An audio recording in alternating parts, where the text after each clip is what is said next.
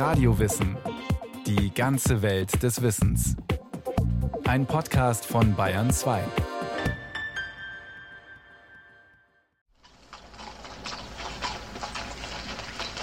Ich will in einer Innenstadt repräsentativ sozusagen dem Bürger zeigen, was wir sind, wer wir sind, was wir können. Wolfgang Tschech ist Spezialist für die römische Kaiserzeit in Bayern. Für ihn ist ganz klar, dass eine Stadt an vielen Dingen zeigt, wie es architektonisch, handwerklich und organisatorisch, kurz kulturell um ihre Bewohner steht. Prächtige Häuser, Tempel, Kirchen oder Brücken sind lange nicht alles. Also Straßenbau generell ist natürlich eine kulturelle Leistung. Funktional ist es dann sicher nicht so notwendig, alles zu pflastern. Da kann man auch mit Schotterpisten leben. Aber es ist einfach eine Frage des Lebensstils und des Lebensgefühls. Zum Lebensstil der Städter nördlich der Alpen gehörte der Luxus gepflasterter Straßen nur sehr kurz. Damals, als alle Wege nach Rom führten. Zumindest die Wege, die nach allen Regeln der Straßenbaukunst befestigt waren, sagt Tschechs Kollege Lutz Dallmayr aus Regensburg, ein Stadtarchäologe. Wir reden von einem Zeitraum des ausgehenden zweiten Jahrhunderts bis ungefähr in die Zeit spätestens Mitte fünftes Jahrhundert.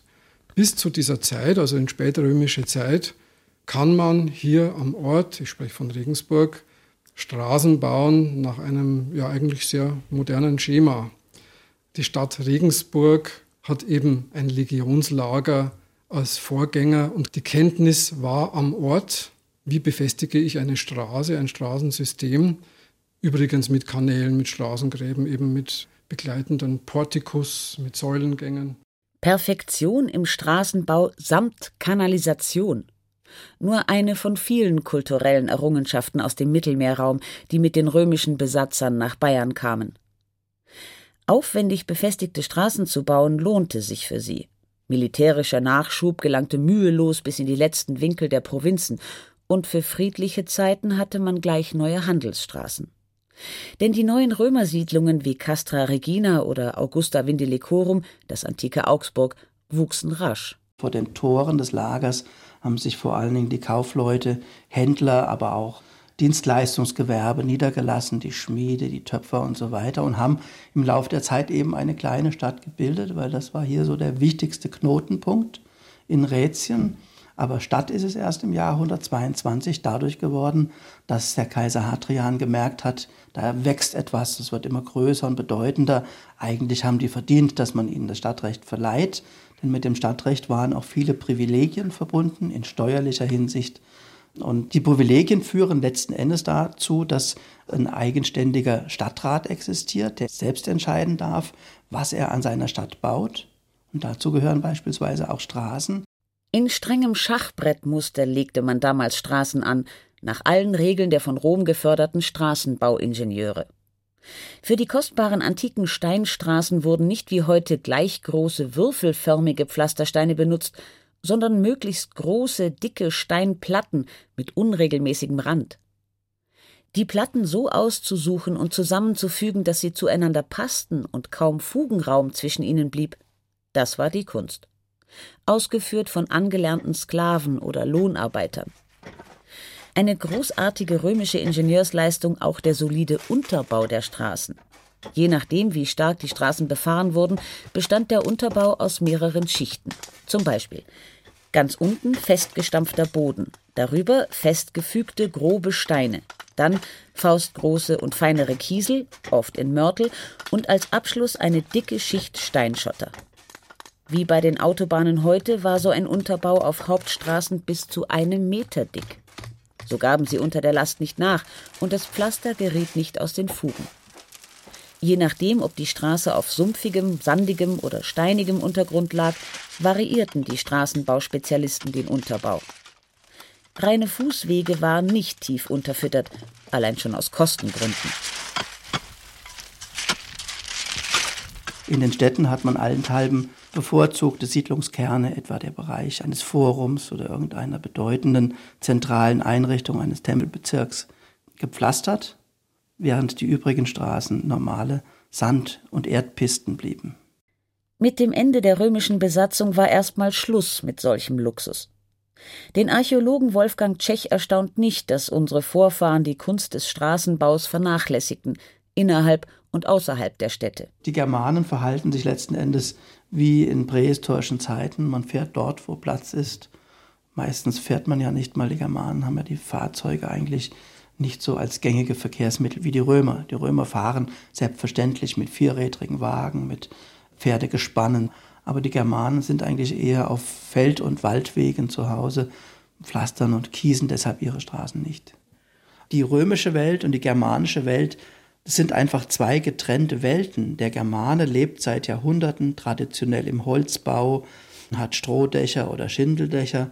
Der Römer lebt seit Jahrhunderten in Steingebäuden mit Ziegeldächern, hat eine angenehme Hypokaustheizung für den Winter. Und dann kommen die Germanen, die Römer weichen zurück. Ein Germane kann mit dem römischen Steinbau nichts anfangen, kann sich auch dort nicht wohlfühlen, kann auch nicht beispielsweise eine Heizung ausbessern oder ein Dach reparieren. Er lässt es verfallen. Trotzdem verlaufen noch heute einige Straßen ehemaliger Römersiedlungen wie in Regensburg und Augsburg genauso wie zur römischen Kaiserzeit, zumindest in Abschnitten. Und manchmal können Archäologen heute noch römisches Steinpflaster freilegen, einige Meter unter den heutigen Straßen. Alle Städte wachsen nach oben. Das können Sie in Augsburg sehen. Das sind die frühen römischen Schichten in vier Meter Tiefe. Man schafft ja das Material der alten Häuser nicht aus der Stadt raus. Das macht man erst heute, indem man den Bauschutt irgendwo verkippt. Damals hat man das in Ortenstelle belassen, neu einplaniert und neu draufgebaut. Und so wächst langsam das nach oben. Über 500 bis 600 Jahre lang lag so etwas wie Stadtkultur völlig darnieder. Handel und Handwerk, also die wesentlichen städtischen Gewerbe, schrumpften in der Zeit der Völkerwanderungen auf ein Minimum. Städte entvölkerten sich. Erst um das Jahr 1000 nach Christus wurden in ganz Europa wieder Städte gegründet. Mit der steigenden Zahl ihrer Bewohner wuchs das Bedürfnis, die Wege innerhalb dieser Städte dauerhaft zu gestalten, vermutet der Regensburger Stadtarchäologe Lutz Dallmayr. Es kommt plötzlich der Steinbau überhaupt wieder ganz, ganz früh in Regensburg, so um 1100. Das ist die Zeit, in der übrigens auch die Juden wieder im Judenviertel mitten in der Stadt eine steinerne Synagoge bauen. Es kommt kurz danach so ein mittelalterliches Weltwunder wie die Steinerne Brücke, die unvorstellbar war ohne die Kenntnis des Gewölbebaus. Sprich, der Steinbau mit der passenden Technik kehrt in die Großstädte nördlich der Alpen zurück, allen voran anscheinend wirklich Regensburg. Und damit nehme ich jetzt an, das ist eine Theorie, kommt der Straßen- und Pflasterbau wieder. Die ersten Berichte über einen Münchner Straßenpflasterer haben wir schon aus 1393. Sehr früh findet Brigitte Huber. Die Kunsthistorikerin hat viele Jahre die Münchner Stadtchronik betreut, das offizielle Tagebuch der Stadt. München, das im Jahr 1158 zum ersten Mal urkundlich erwähnt wurde, konnte sich schon knapp 240 Jahre später kostspielige Steinpflasterungen leisten. Erstaunlich passt aber ins Bild einer reichen Stadt, zu der die Siedlung an der Salzstraße rasch herangewachsen war. Man muss sich vorstellen, in München war ja auch schon im Mittelalter durch den Salzhandel ein reger Verkehr. Und es sind viele, viele Fuhrwerke reingekommen, rausgegangen aus der Stadt. Also natürlich nicht nur Salzfuhrwerke, sondern auch die für den täglichen Bedarf der Münchner, zum Beispiel Getreide, also man hat relativ früh die Marktplätze und dann auch die wichtigsten Handelsstraßen gepflastert, zumindest im Stadtbereich. Die Einfallsstraßen sind stadteinwärts gepflastert worden. Man wollte, dass durch das Gerumpel über das Pflaster der Dreck runterfällt, also sowohl von den Hufen wie auch von den Rädern natürlich, weil die kamen ja vielleicht bei schlechtem Wetter aus ganz matschigen, schlammigen Straßen und diesen Dreck wollte man nicht noch zusätzlich in die Stadt tragen. Es war ja ohnehin schwierig genug, für Sauberkeit auf den Straßen zu sorgen. Es ist auch die Rede, dass man zum Beispiel für Prozessionen oder für Predigten den alten Kornmarkt, einen der ganz zentralen alten Plätze in Regensburg, mit Brettern überdeckt hat. Also wir sind jetzt Mitte 14. Jahrhundert noch dass man zum Beispiel die Brückstraße, das ist die Straße, die zur Steinernen Brücke führt, eine ganz wichtige Verbindung damals, mit Brettern überdecken muss, damit Fürsten und Könige einziehen können. Wir haben um 1400 mit Sicherheit eine Einwohnerzahl in Regensburg um die 10.000 Bewohner. Das ist eine Großstadt unter damaligen Verhältnissen gerechnet. Wenn überhaupt, dann müsste so eine Metropole ordentlich ausgestattet sein mit Pflasterung und allem, was dazugehört. War sie aber nicht. Ob nun in Regensburg, München, Nürnberg oder Augsburg, bei den ersten innerstädtischen Straßenpflastern des Mittelalters ging es nicht um Bequemlichkeit für die Bewohner und durchziehende Händler, geschweige denn um repräsentative Gestaltung des öffentlichen Raumes. Es ging schlicht darum, die Hauptwege bei jedem Wetter befahrbar zu halten. Der Verkehr sollte rollen, Handel und Wandel möglich sein. Von der Kunst römischer Ingenieure war man unendlich weit entfernt, auch in München. Pflasterarbeit war vor allem Knochenarbeit. Zunächst hat man mit Kieselsteinen gepflastert, also das Material, das ja aus der Isar mühelos zu bekommen war. Die Kieselsteine sind in den Boden eingestampft worden und äh, haben dann ein relativ schwergängiges Pflaster gebildet, also schon im Mittelalter. Ich spreche jetzt von 1393 gibt es einen Pflastermeister, der Knechte, Lader, Arbeiter und Sandwerfer beschäftigt und der im Auftrag der Stadt den großen Markt, also den heutigen Marienplatz und den Fischmarkt pflastert.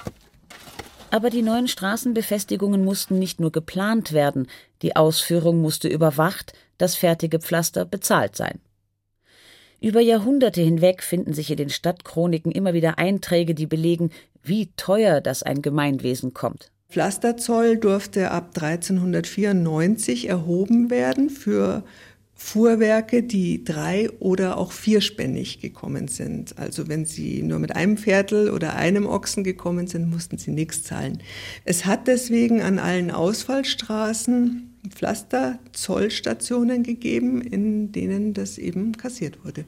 Trotz der vielen Mühen, der hohen Kosten, Ursache einfallsreicher Sonderabgaben vom Fleischheller bis zum Bierpfennig, die städtischen Straßen blieben über Jahrhunderte Problemzonen.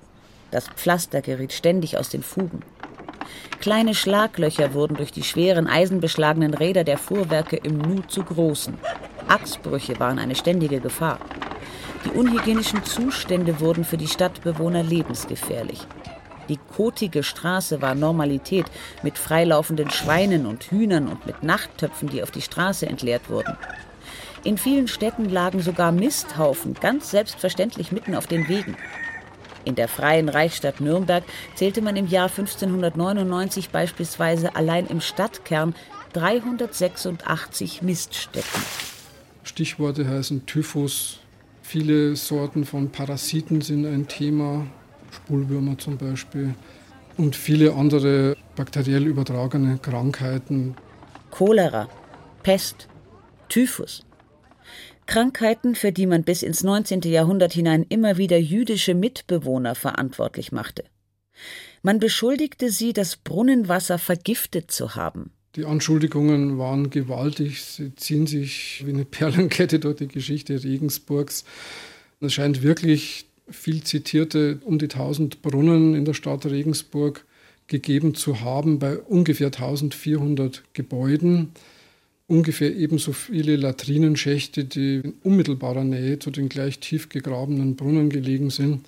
Und die Auswirkungen liegen auf der Hand. Wenn man sich dafür einen Schuldigen sucht, ist das natürlich eine politische Sache.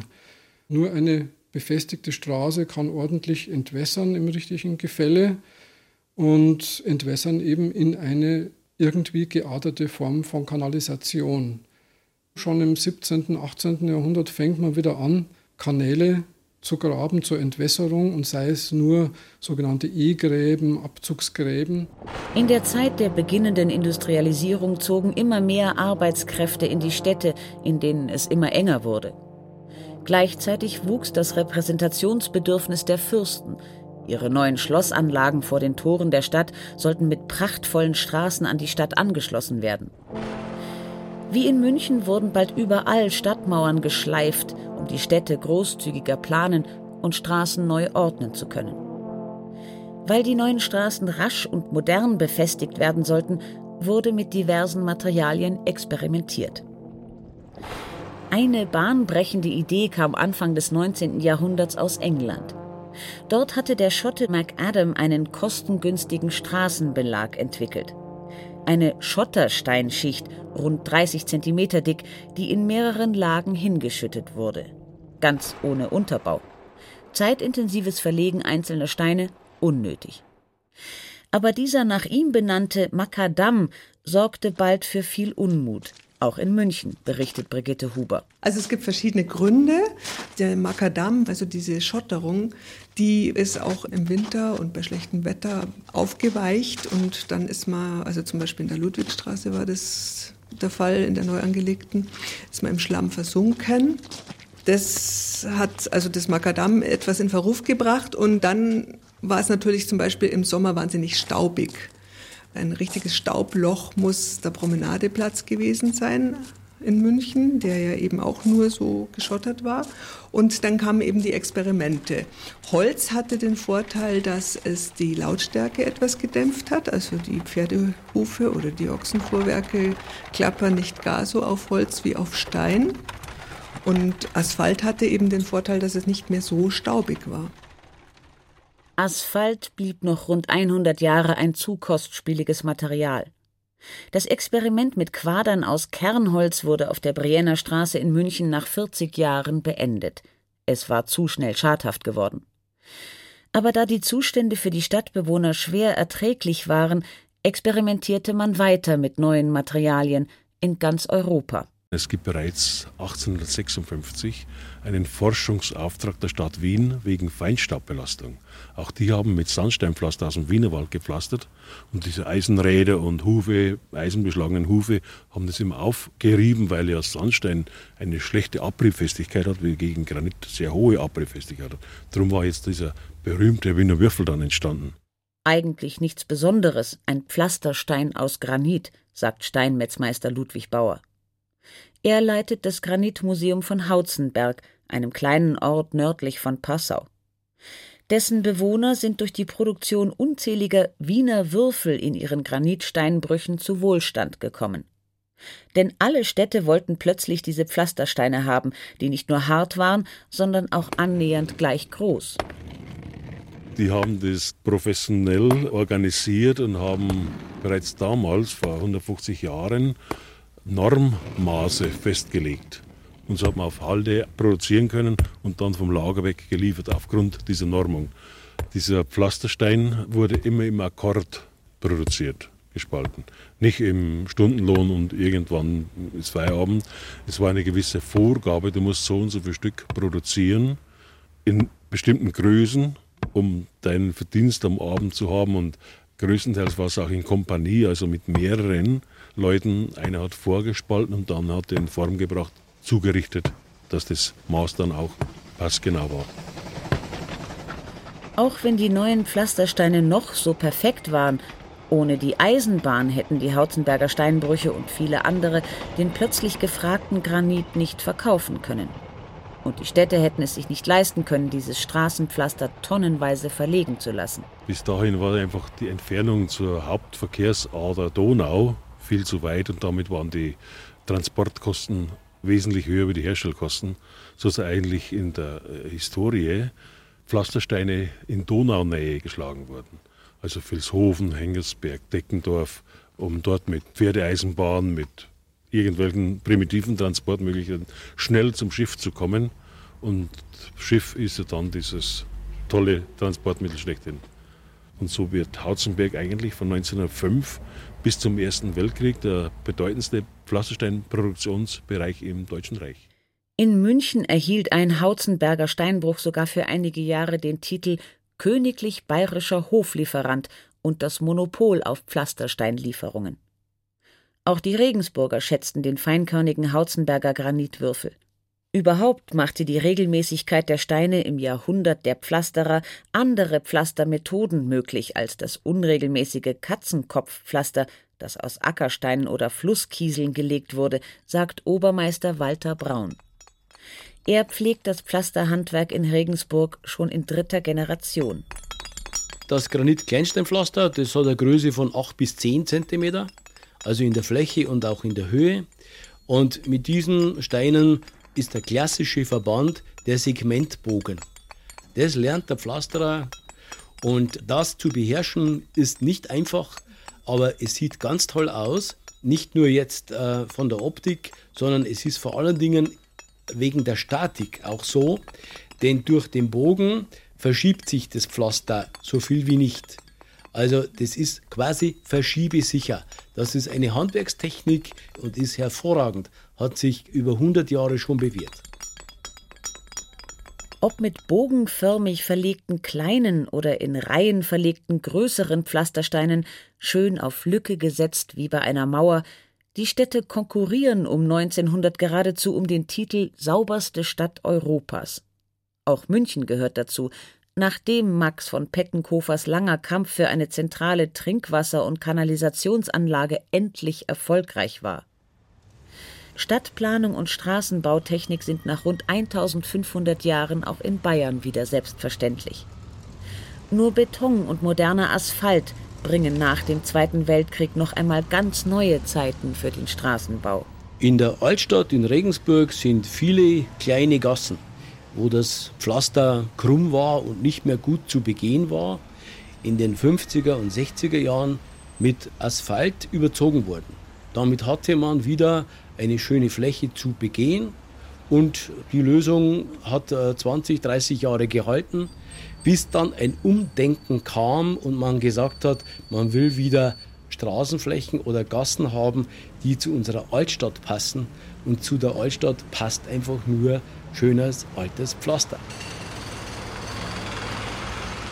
Das Steinpflaster wurde vom darüberliegenden Asphalt befreit und die alten Pflastersteine in Beton neu verlegt, um schweren Fahrzeugen standzuhalten. Repräsentativer Straßenbelag innerhalb der Städte ist nun wieder aus Stein. Denn wie in Regensburg ist seit den 80er Jahren des 20. Jahrhunderts Verkehrsberuhigung das neue Thema für innerstädtische Straßen. Welche Bedeutung eine Straße innerhalb einer Stadt hat, das kann man heute noch daran ablesen, wie sie gestaltet ist, ob als Verkehrsader, Flaniermeile oder ob sie als historisch wertvoll eingeschätzt wird. Als kostbare Straße gilt immer noch die des Pflasterers. Das ist das Schöne auch an unserem Beruf. Wenn ich heute in die Altstadt gehe, kann ich meine Arbeit, die ich vor 20 oder 30 Jahren gemacht habe, immer noch anschauen. Und das erfreut mich immer wieder, wenn ich das sehe.